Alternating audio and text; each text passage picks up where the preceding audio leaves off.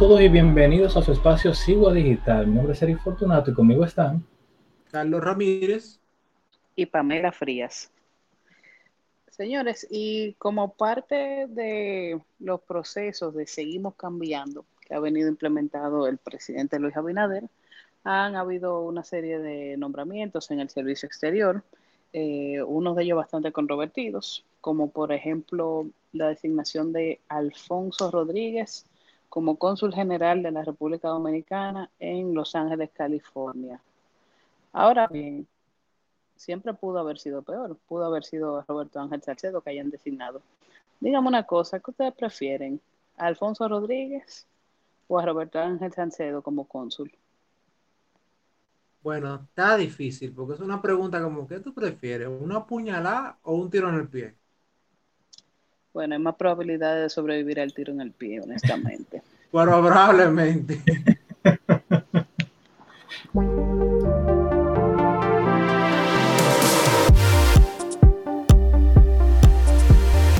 Saludos a todos y bienvenidos a República 21. En el episodio anterior analizábamos modelos de gestión pública en crisis y el caso de los 200 presos en la nómina del Ministerio de Administración Pública. Y en este episodio queremos abordar lo que es la carrera administrativa y la diplomática, ya que hemos visto que en el actual gobierno, eh, en los cambios que se están dando, hay un proceso de revisión de los últimos ascensos de la carrera diplomática y destituyendo a embajadores y cónsules para solo nombrar la cantidad que estipula la ley, o así por lo menos nos lo están diciendo. Y esto ha hecho gritar a varias gente afectada que ya habían sido ascendido, nombrado, etcétera. Pamela, Cuéntanos un poco de eso de la función pública y qué diferencia hay entre el empleado de carrera y la carrera diplomática. Bueno, Eric, yo entiendo que antes de abordar ese tema de lleno, deberíamos contextualizar a nuestra audiencia sobre lo que es la función pública. La carrera administrativa, esta fue formalmente establecida mediante la Ley 4108 sobre función pública en esta se regulan las relaciones laborales de las personas designadas a desempeñar cargos públicos eh, dentro del Estado, tanto de las entidades centralizadas como de las descentralizadas. Eh, cabe resaltar además que esta ley procura la profesionalización y dignificación laboral de sus servidores. También es preciso señalar que se excluyen de esta ley los cargos de elección popular, o sea, presidente de la República, diputados, senadores, alcaldes, quedan, o sea, no se rijan por esta ley, los miembros de la Junta Central Electoral, los miembros de la Cámara de Cuentas, personas que mantienen una relación de empleo con entidades estatales bajo el régimen del Código de Trabajo y el personal militar y policial, aun si estos están asignados a órganos de seguridad e inteligencia estatal, porque ellos tienen sus propias leyes orgánicas que los rigen. Dentro del ejercicio de la función pública, eh, esto este se rige por siete principios. Primero, el mérito personal, la igualdad de acceso, o sea, cualquier persona, independientemente de su género o si tiene alguna discapacidad, puede optar por un cargo o una función pública.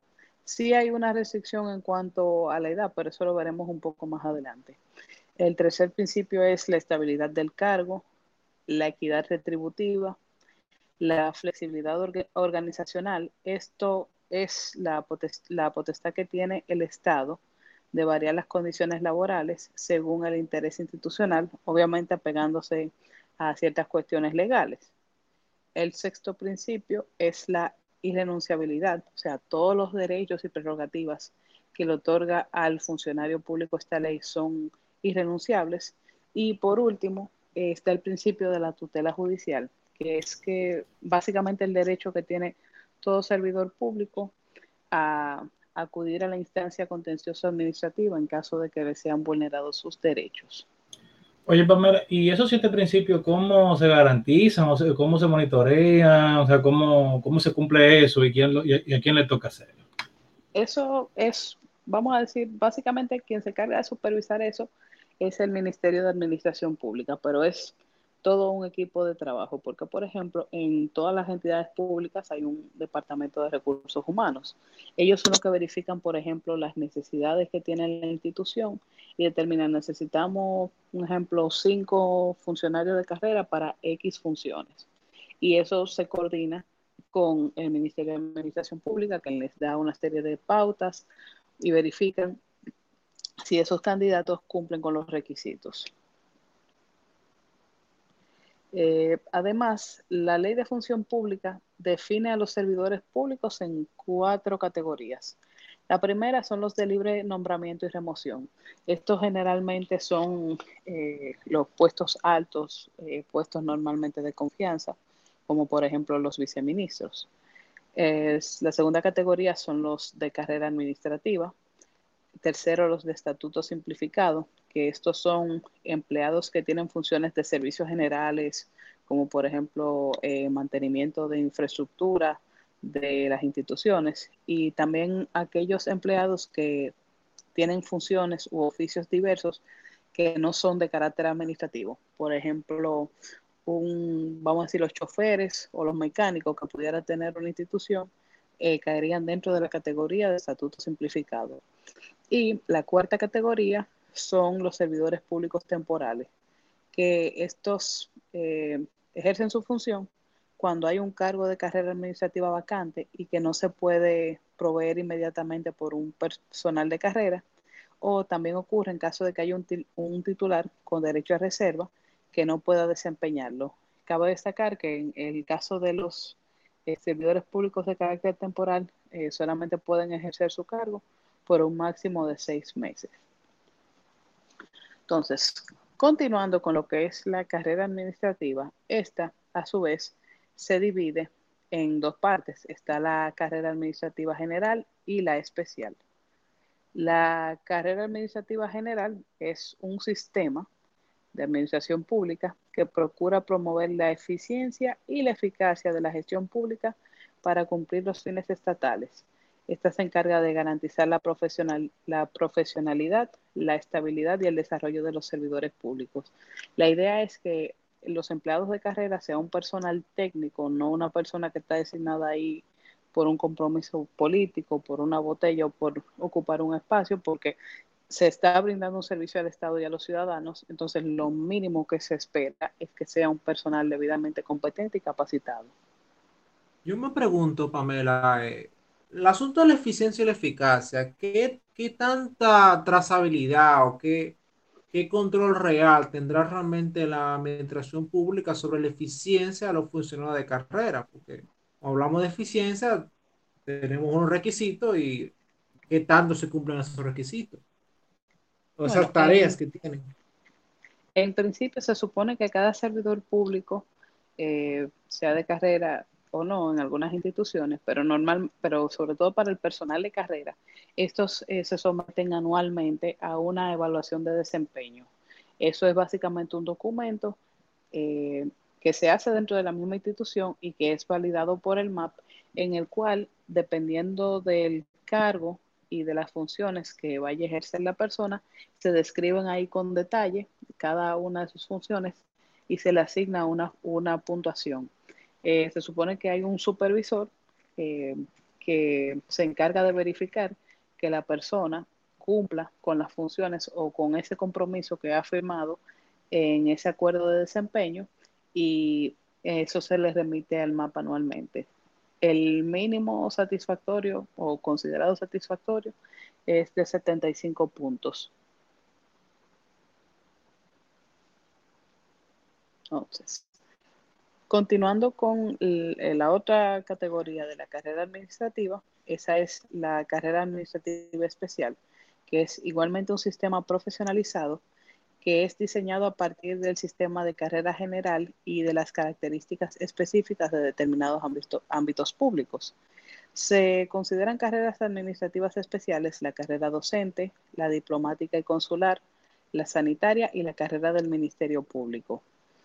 No obstante, también se destaca que en esta ley se le da la facultad al presidente de la República de crear carreras especiales, previo estudio y opinión favorable del Ministerio de Administración Pública. Esto, eso último es interesante, porque si bien se puede usar de buena, de buena manera, como por ejemplo tenemos el caso en Estados Unidos de la Fuerza Espacial, aquí bien se, se pudiera trabajar entre, entre el IDAC y, y y la Fuerza Aérea para una carrera administrativa espacial y eso se aplaudiría, pero conociendo en otro país, eso también se, se presta para hacer una carrera administrativa musical para todos los, los músicos y en cada una de sus categorías y géneros, eh, cada uno se eh, un empleado de carrera eh, administrativa especial. Así tú tendrías todo tipo de merenguero y también vocero puede ser sin ningún problema una carrera especial. Bueno, esperemos eh, que el, el, buen juicio de los funcionarios del Ministerio de Administración Pública no permitan eso, porque en verdad estaría complicada la dinámica. ¿Te imaginas, por ejemplo, de que eh, una carrera administrativa especial de, vamos a suponer, dentro del Ministerio de Cultura para merengueros? Vamos a ver, tú comienzas como guirero, tamborilero y vas escalando. Una locura, ciertamente. Retomando el tema de lo que es la carrera diplomática, que es el tema que nos atañe en la noche de hoy, el rango diplomático consular se adquiere de manera permanente mediante el ingreso a la carrera diplomática o de forma transitoria por designación del Poder Ejecutivo como funcionario de libre nombramiento y remoción. Eh, estos últimos, aún siendo de libre remoción, están obligados a capacitarse en el INESTIC, que es el Instituto de Formación Diplomática y Consular de la Cancillería, antes del inicio de sus funciones. Aunque parezca lo que parezca, mucho de ello, esa formación o capacitación entra por un oído y le sale por el otro. Pero bueno, en lo que respecta a la carrera diplomática, la ley orgánica del MIREX, que fue modificada en el año 2016, la ley 630-16, eh, indica que tienen como condición de funcionarios de carrera diplomática las personas que al momento de la publicación de esa ley habían adquirido tal condición en virtud de leyes anteriores. O sea, los que según la ley 314 eran funcionarios de carrera, aún mantienen esa potestad con lo que establece la nueva ley. Y los que en lo sucesivo adquieran tal condición, que son los requisitos que establece esa nueva ley. La ley anterior, la 314-64, establecía que adquirían la condición de carrera funcionarios que hayan cumplido 10 años de servicio en el MIREX y aquellos que ingresaron por concurso. Esto de, los 10 años de servicio en el MIREX trajo bastante controversia porque habían personas que tenían eh, muchos años de servicio, pero que no necesariamente caían, debían ocupar ese cargo, porque si tú, por ejemplo, eras conserje y tenías 12 años en el ministerio, una locura que a ti se te diera un rango diplomático. Por eso es que en la ley de función pública se estableció claramente la división por categorías de los servidores públicos. La proporción de designaciones de funcionarios de carrera diplomática, tanto en la Cancillería como en el Servicio Exterior, conforme a lo que establece la Ley 630-16, no podrá ser menor de un 60% hasta el rango de ministro consejero y de un 50% para el rango de embajador o embajadora. ¿Qué quiere decir esto? La idea de esta ley es sanear el servicio exterior, o mejor dicho, también el, personal que trabaja en la Cancillería, y aquellos que tienen de entre rango de tercer secretario a ministro consejero, en no menos de un 60% sea de carrera. Con el caso del embajador, la proporción es un 10% menor, pero es por un tema de que hay plazas que son más bien políticas y es más entendible que se coloque ahí una persona que sea de confianza del presidente o que maneje cierta línea de, del interés del presidente. Cuando entra en, vigor esta ley, la 631-16, la aplicación de las proporciones establecidas se supone que iniciaría con un porcentaje de un 10% que iría aumentando en un 5% anual hasta llegar al tope establecido en el presente artículo. Y se cumple el asunto de la cantidad y, los porcentajes, o sea, ya, ya entró como, o sea, ¿qué, qué pasa en la realidad con, con esto? Porque se escucha bastante bien que tú limpies, porque eh, eh, es de conocimiento como que público de que eso es un tesoro y eso es como que mandar a gente de vacaciones, básicamente, más que relaciones comerciales con otros países. Mira, yo te puedo decir que progresivamente se ha ido cumpliendo. Obviamente, como dicen, Roma no se hizo en un día. Yo particularmente estoy ahora mismo en el periodo de prueba para ingresar a la carrera diplomática. Eh, pertenezco a la primera maestría del INESTIC, a través de la cual se eh, hizo la convocatoria eh, para, el ingreso, a la carrera y han ido llamando al grupo de manera paulatina a medida que se han ido abriendo las plazas. los que han culminado con la maestría, se hace un listado por orden de mérito que se hace en base al promedio de la calificación obtenida, la calificación final obtenida durante la maestría y la calificación obtenida para el ingreso del concurso de dicha maestría, que sería básicamente el concurso de oposición público para el ingreso a la carrera diplomática. En esta, en esta etapa juega un papel fundamental lo que es la dirección de carrera diplomática de la Cancillería. Y esta es la que se encarga de comunicar cada año al INESTIC el número de personas que requiere el sistema de carrera diplomática para concurso, formación e ingreso, conforme a lo que se decida conjuntamente con el Consejo de Carrera y los refrende el ministro de Relaciones Exteriores. O sea, por ejemplo, vamos a suponer anualmente eh, la dirección de carrera, luego de reunirse con el Consejo, determinan que, bueno, se necesitan 20 funcionarios para el servicio exterior, de un ejemplo, cinco ministros consejeros, tres consejeros y así por el estilo para diferentes plazas. Eh, luego que esto es validado por el canciller, pues entonces se le comunica al INESTIC para que haga la convocatoria eh, o le dé la debida formación a aquellos eh, funcionarios que pudieran aplicar para esas plazas. La selección de funcionarios del Ministerio de Relaciones Exteriores para cursar estudios en diplomacia o en relaciones internacionales que sean becados en, en escuelas y academias diplomáticas eh, fuera de República Dominicana a nivel de posgrado y que estén validados por el INESTIC, o sea, el Instituto de Formación Diplomática y Consular, eh, se realizará mediante concurso público interno de libre competición dirigido por el Consejo de Carrera con la participación necesaria y determinante del Ministerio de Administración Pública. ¿Qué quiere decir esto? Esto quiere decir que no solamente una persona que haya estudiado diplomacia o haya hecho especialidad en el INESTIC pudiera optar por esa plaza. Si, por ejemplo, un dominicano realizó eh, una especialidad a nivel de posgrado en diplomacia y servicio eh, consular en una entidad que haya sido validada por el INESTIC, al momento de abrir el concurso puede perfectamente concursar para ingresar dentro de la carrera diplomática. Cuando una vez se ha cumplido con ese programa de estudios, el funcionario deberá realizar un programa de formación y actualización diplomática con énfasis en la política exterior dominicana, que es impartido por el INESTIC.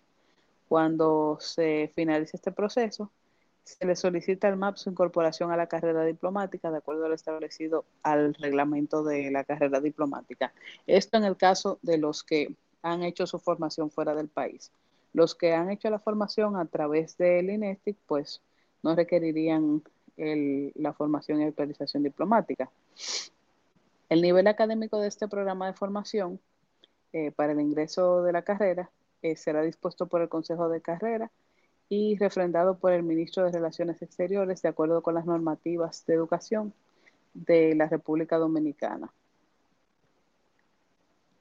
Los funcionarios o funcionarias de la carrera diplomática no deben permanecer más de cinco años consecutivos en sus funciones en el exterior y no menos de dos años en la Cancillería.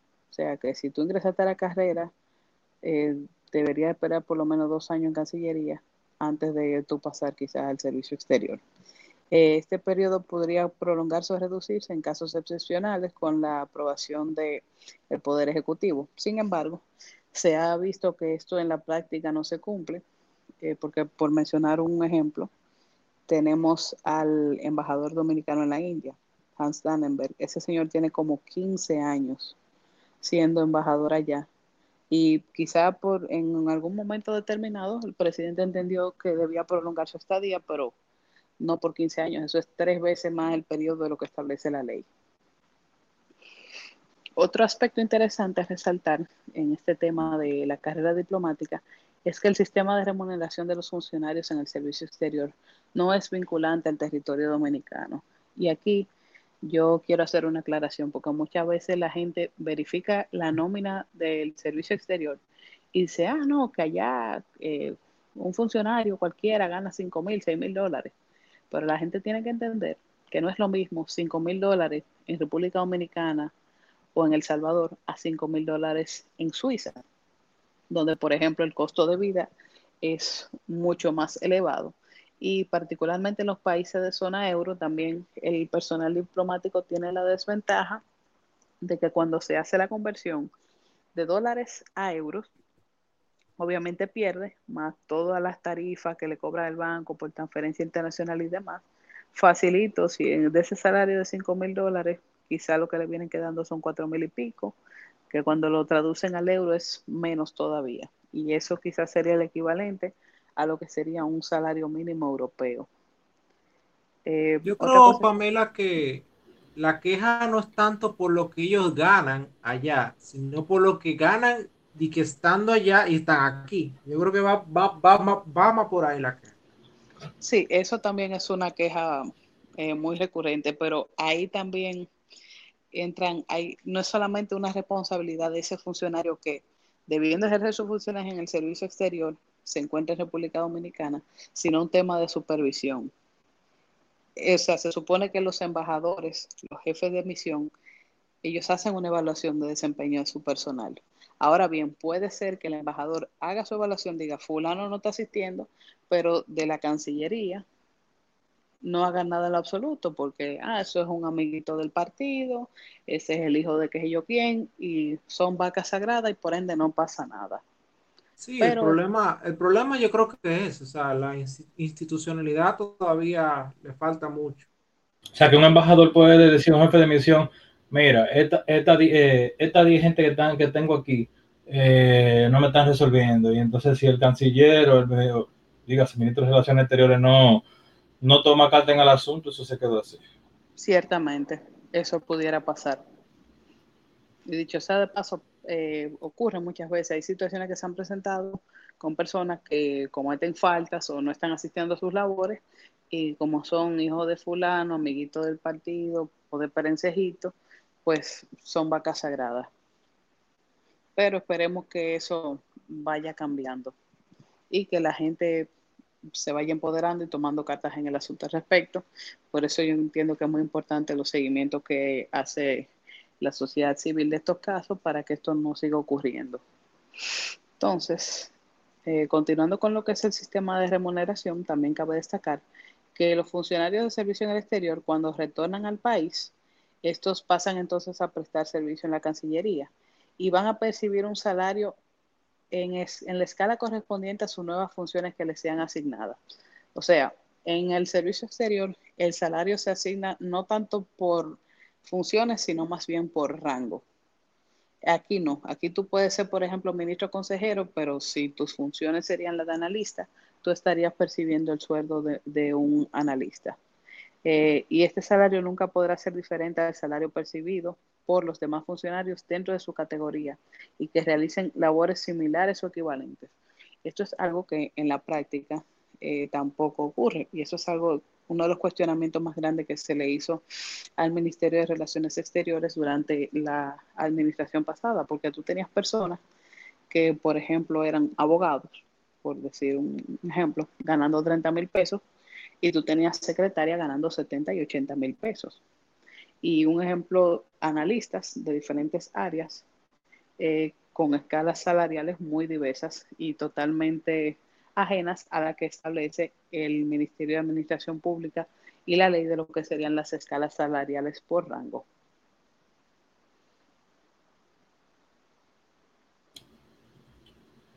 Entonces tú tienes eh, un caso de que tú puedes tener un funcionario en el exterior que tenga un sueldo de cebolla diplomático y entonces para colmo eh, eh, retorna aquí y, fácilmente puede ser un, un, sueldo aún mayor de cebolla. Exacto, ahí no pasaría de cebolla, sino cebollín. o ajo. Sí. Eh, por eso yo entiendo que es también importante, sobre todo con el, con el tema de los salarios de servicio exterior, que se tome en cuenta el costo de vida del país. Porque sí, también vamos a suponer, tú tienes una escala salarial para los consejeros o los primeros secretarios. Pero no, vuelvo y te digo, no es lo mismo, por ejemplo, Suecia o Suiza, que China o Brasil. Entonces, eso es algo también que se debe de tomar en cuenta. que por ejemplo, imagínate que tú fueses primera secretaria en, eh, Suiza Y después entonces tú vienes aquí como, como analista. Como que... Mejor, mejor, que te pongan en el INESDIC, que te retiren en el INESDIC, que tú te, eh, como docente con experiencia y, no que te pongan como que te den ese, ese bajón, digo yo. No, no, porque lo del INESTIC se manejaría aparte. El INESTIC tiene su propia, o sea, como es una institución de educación superior, ellos tienen su manejo independiente. No es, o sea, ellos, ellos emplean eh, eh, funcionarios de Cancillería para impartir docencia, pero vamos a decir, eh, las labores docentes no, o sea, no afectarían en modo alguno su, sus labores como funcionario diplomático. Eh, una de las cosas que se da mucho también es personas que regresan del servicio exterior y le hacen una marrulla con la nómina y siguen cobrando como si estuvieran en el servicio exterior, pero prestando servicios aquí para poder justificar y vamos a decir para que no le sea tan drástico el bajón de salario, lo cual es contrario a lo que establece la ley y el reglamento. sí, exacto. Ciertamente. Hay algunos que vienen puntualmente por cuestiones de, eh, vamos a decir, en calidad de préstamo. Eh, por ejemplo, cuando el, país tuvo la presidencia de la CELAC, hubo mucho personal del servicio exterior que se integró a las labores aquí en el ministerio, pero era en calidad de préstamo. Entonces, como era algo temporal, en ese caso sí se justifica y se entiende que ese personal continuara con su salario como si estuviera en el servicio exterior, porque se supone que agotado eh, sus funciones aquí, regresarían otra vez a sus puestos en sus respectivas embajadas y consulados. Ahora, Pamela, ¿cuáles son los requisitos para el ingreso a la carrera? Bueno, el ingreso para la carrera diplomática, eh, en primer lugar, ser dominicano, ser mayor de edad, eh, tiene, que, o sea, tiene que tener más de 18 y menos de 55 años, que es la edad máxima que permite la ley 4108 sobre función pública. No puede pertenecer a la carrera administrativa general, a ninguna carrera especial, ni a la carrera militar o policial. O sea, si yo quiero, si yo soy un ejemplo de la Fuerza Aérea, si yo soy una secretaria de la carrera administrativa general, tengo que renunciar o salirme de esa carrera para poder ingresar a la carrera diplomática. Otro de los requisitos es que no puede gozar del beneficio de jubilación o pensión del Estado Dominicano. Si tú fuiste pensionado jubilado, no puedes engancharte en, una carrera, en la carrera diplomática. Debe poseer un grado académico mínimo de licenciatura o su equivalente. Demostrar mediante la, la aprobación de concurso de libre competición que posee la idoneidad requerida para ingresar a la carrera, cursar y aprobar el programa de formación del INESTIC, que está diseñado para estos efectos, y superar el periodo de prueba establecido posterior a su nombramiento provisional. Entonces, en esta etapa del nombramiento provisional, eso, este se hace por seis meses y el funcionario en prueba debe aprobarlo con un 75, eh, con 75 puntos como mínimo para poder ingresar o para ser fijado de manera definitiva con rango diplomático, iniciando con el rango de tercer secretario, que ese es el rango más bajito dentro del escalafón diplomático.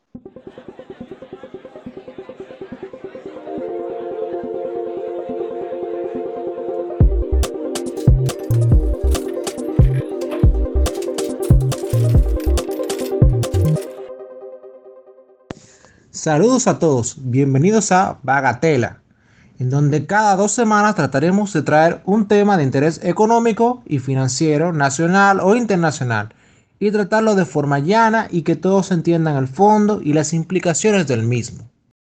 En el episodio anterior hablamos sobre el efecto cantillón y lo que podríamos ir viendo en la economía mundial y local en el mediano plazo.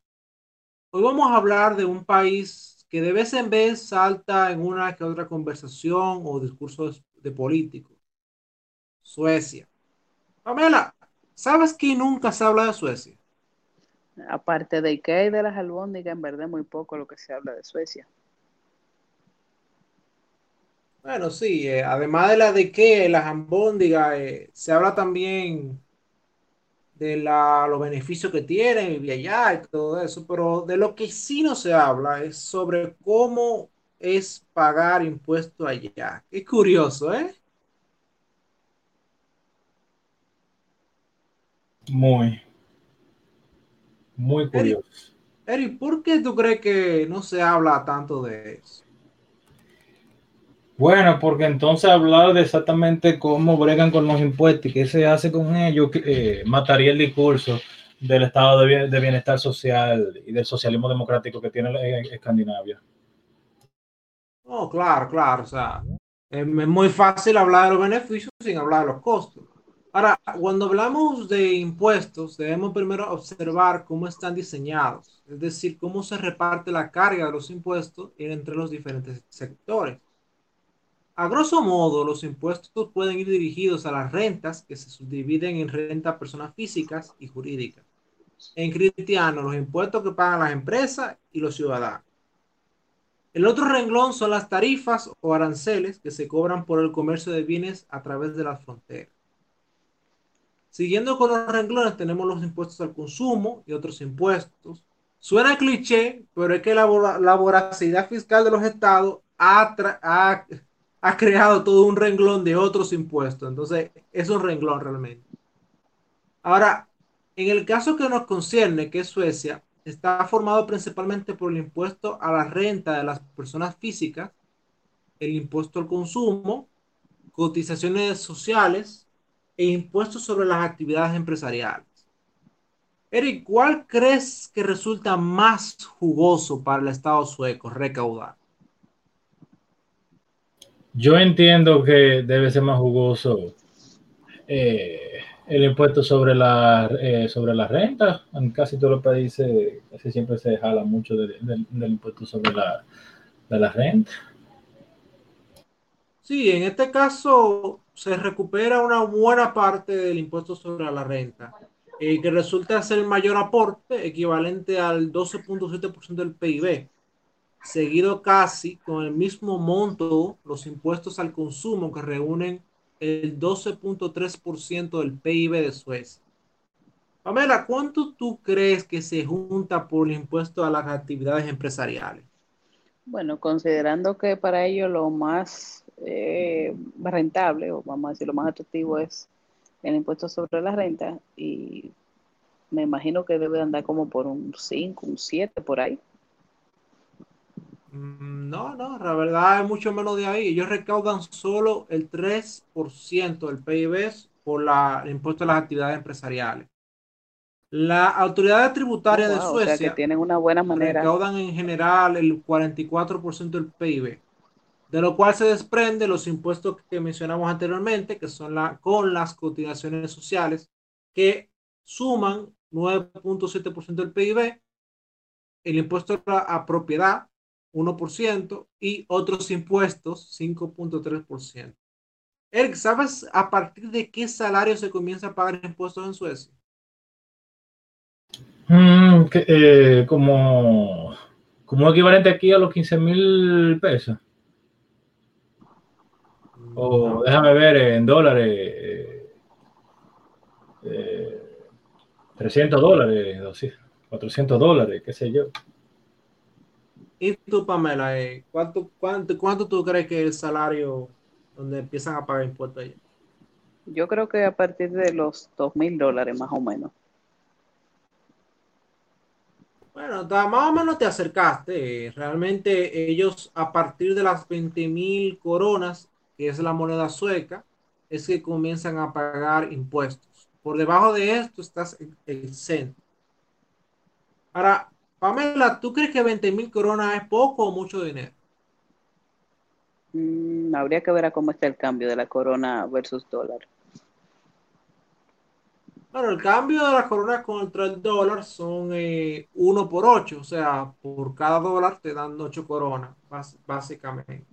Ahora, cuando hacemos el cambio, eh, 20 mil coronas suecas son 2.282 dólares. Todo lo que tú cobres por arriba de ese monto se le cobrará un 32%, que es el primer tramo. Eric, ¿qué te parece esta tasa de un 32%? ¿Está alta?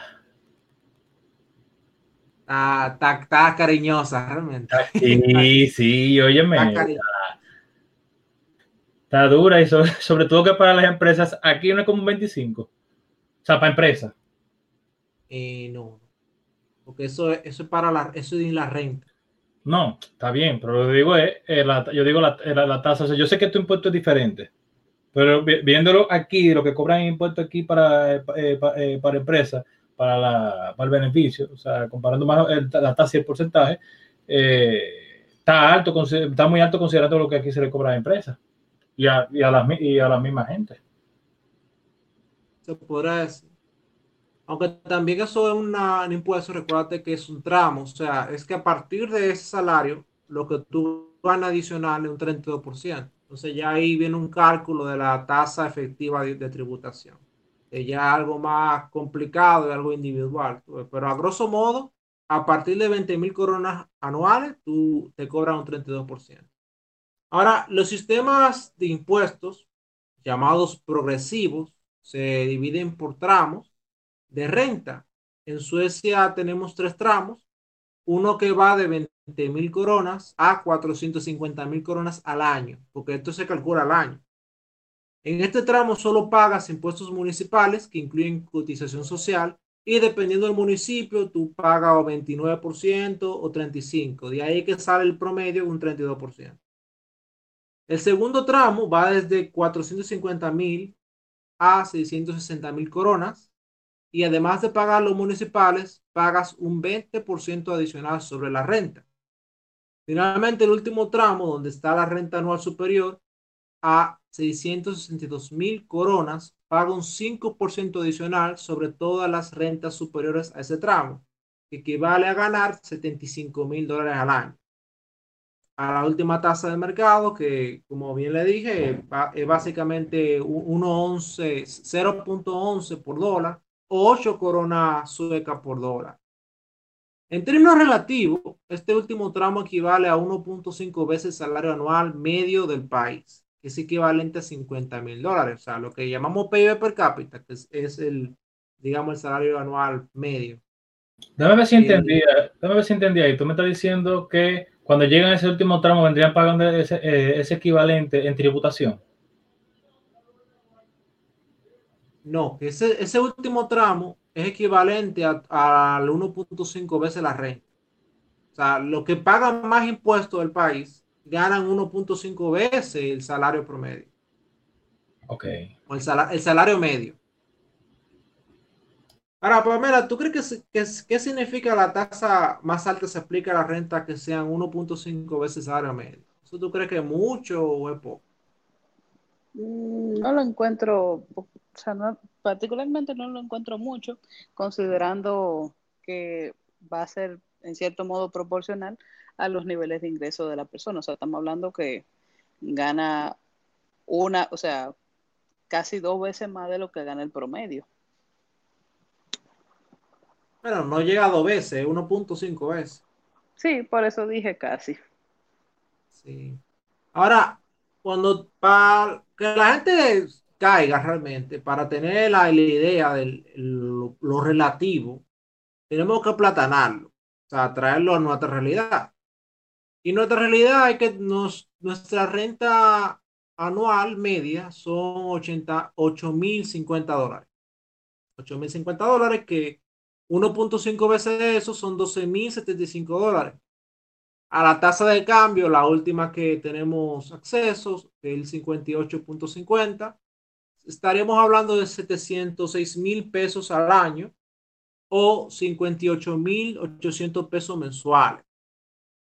O sea, estamos hablando que alguien que en República Dominicana gane 58 mil 800 pesos mensuales, se le estaría aplicando una tasa normativa de casi un 60% de sobre su salario lo cual no, no indica que realmente me es cariñoso, no, no es para nada.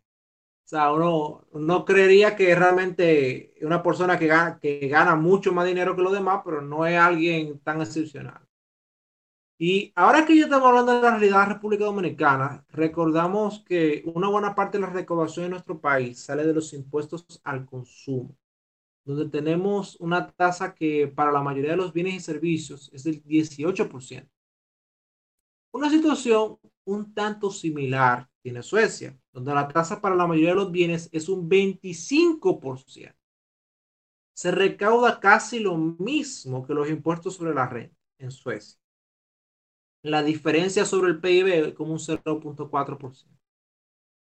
Pamela, viendo todo esto, parecería que los suecos están sofocados, más sofocados que los dominicanos. Eh, parecería sí, pero hay que ver, porque el tema no está qué tanto te quitan de tus impuestos, sino cómo te los devuelven. Que ahí esa yo creo que es la gran queja del pueblo dominicano y es algo que ha servido de discurso de, del gobierno para querer justificar eh, ciertas tasas impositivas que tenemos, diciendo que la presión tributaria en República Dominicana es mucho más baja en comparación a otros países. Y digo, sí, pero el tema está en que eso no se visualiza, no se le devuelve al ciudadano. O sea, tú, por ejemplo, no tienes servicios sanitarios, servicios educativos de calidad, que me parece que en Suecia no ocurre nada de eso. Sí, es correcto. O sea, la, la medición sobre la presión fiscal es algo muy, muy básico realmente, porque es simplemente coger lo que se recaudó del país y dividirlo entre el PIB. Ya, ahí está.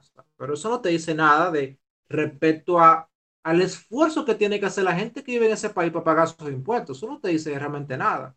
O sea, tú podrías tener una buena parte de la población que no pague nada de impuestos y otro que esté súper cargado o tú puedes tener incluso una parte de la gente que gana más dinero que no pague nada y los demás que paguen muchísimo.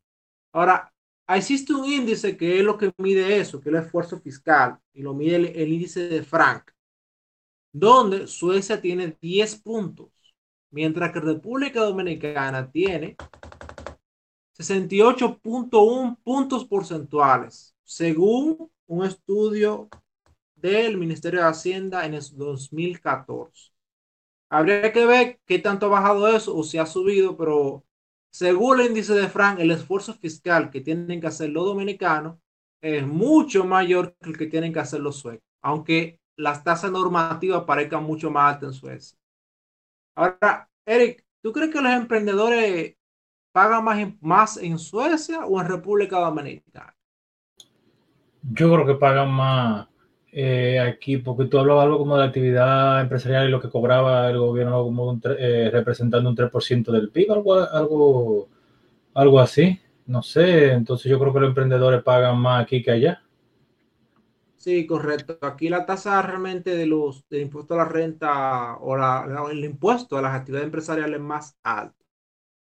Y los impuestos a las actividades empresariales en Suecia son un 22%.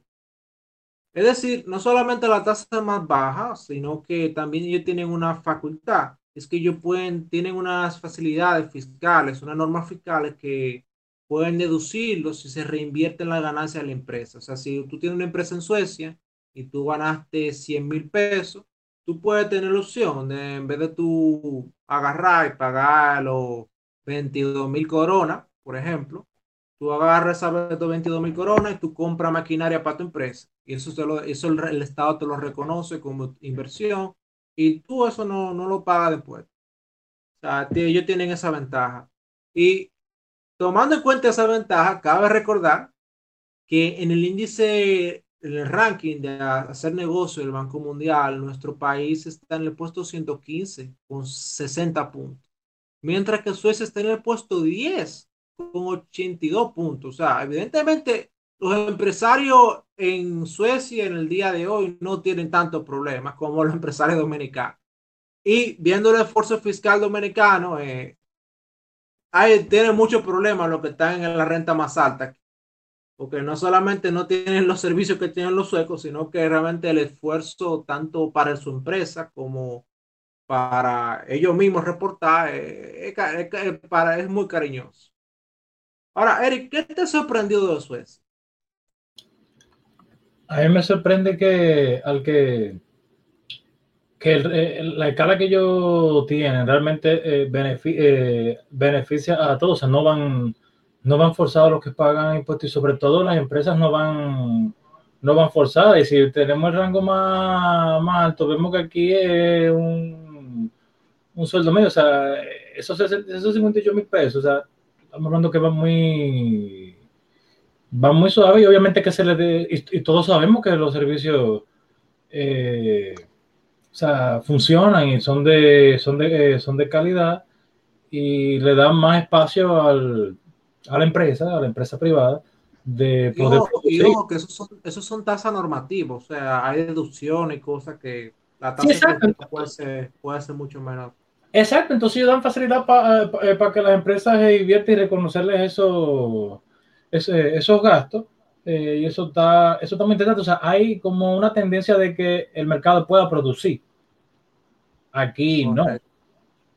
Correcto. Ahora, Pamela, ¿qué, ¿qué, te llamó la atención de Suecia? Eh, al igual que Eric, me llamó mucho la atención, la, vamos a decir, las facilidades que se le ofrece al empresariado, la capacidad de ser real y efectivamente productivo, sin la necesidad de subsidios parasitarios y también la proporcionalidad con la cual ellos eh, cobran el impuesto sobre la renta. Sí, real, realmente tienen una, dejan, dejan que la gente produzca.